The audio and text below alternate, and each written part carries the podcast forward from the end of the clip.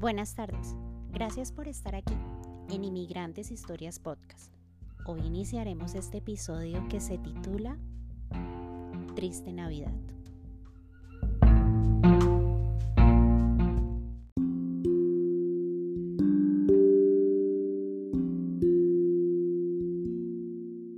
Ya llevábamos cinco días viviendo en la calle. Hacíamos la misma rutina Comíamos solamente en las noches una pequeña hamburguesa de McDonald's y un café que costaba 3 dólares con 50 centavos. Lo partíamos para los dos. El trabajo que inició Julián era de construcción. Acordaron pagarle 9 dólares la hora. Ya era 23 de diciembre y los compañeros de Julián le dijeron que fueran todos al punto rojo, porque era día de pago y tocaba ir por el cheque. Julián me llamó para decirme que se tardaría en llegar un poco porque iba a ir por el pago. Yo le dije que lo esperaría en la parada de bus con nuestras maletas. Él me dijo que después iríamos a otro hotel más económico y que compraríamos un poco de comida. Que tuviera cuidado pues ya estaba oscuro, que él no se demoraría.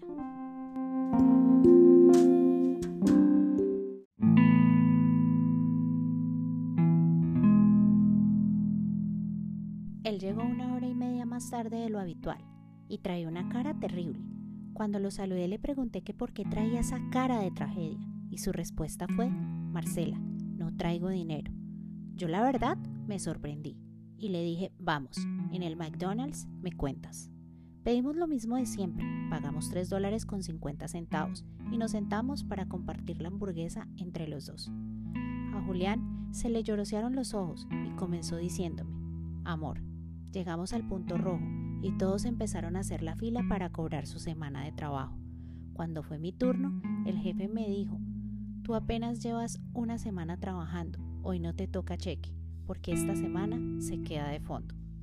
Te explico, continuó diciendo Julián, esta semana me la pagan hasta la próxima, porque cuando uno empieza a trabajar aquí, siempre se queda una semana de depósito. Eso me dijo. ¿Y pues qué más puedo yo hacer, Marce? Le dije, nada, no pasa nada, disfruta tu parte de la hamburguesa, ya algo saldrá.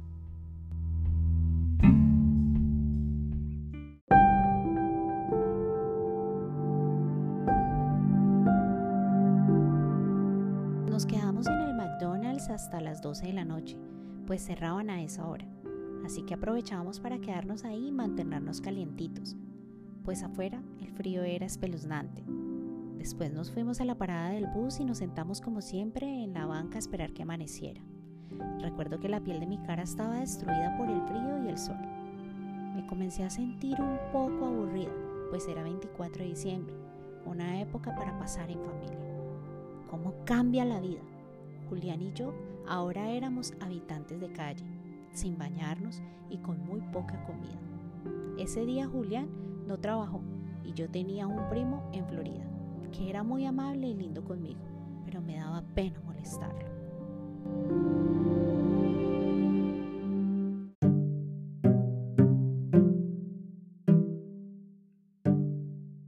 Mi primo y yo siempre hablábamos y éramos muy unidos, como hermanos, así que ese día me llamó y me preguntó que cómo estaba y que cómo me trataba Nueva York. A lo que respondí sarcásticamente, me trata de maravilla. Él me dijo que tenía una amiga en Manhattan que trabajaba hasta tarde y que le había preguntado si nosotros le podíamos ir a comprar unos regalos de Navidad que le hacían falta. Yo le dije que claro, me dio la dirección y me dijo que llegáramos al lugar a las 7 pm.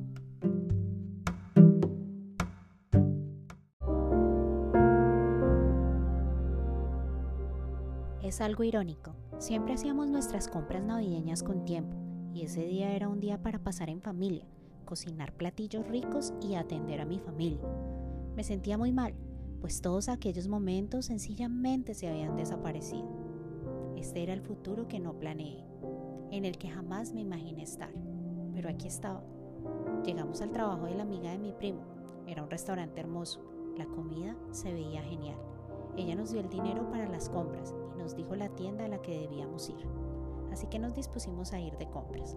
Recuerdo que nos sentíamos terriblemente, pues todas las personas en esa tienda estaban en sus compras navideñas, felices y preparándose para su noche buena.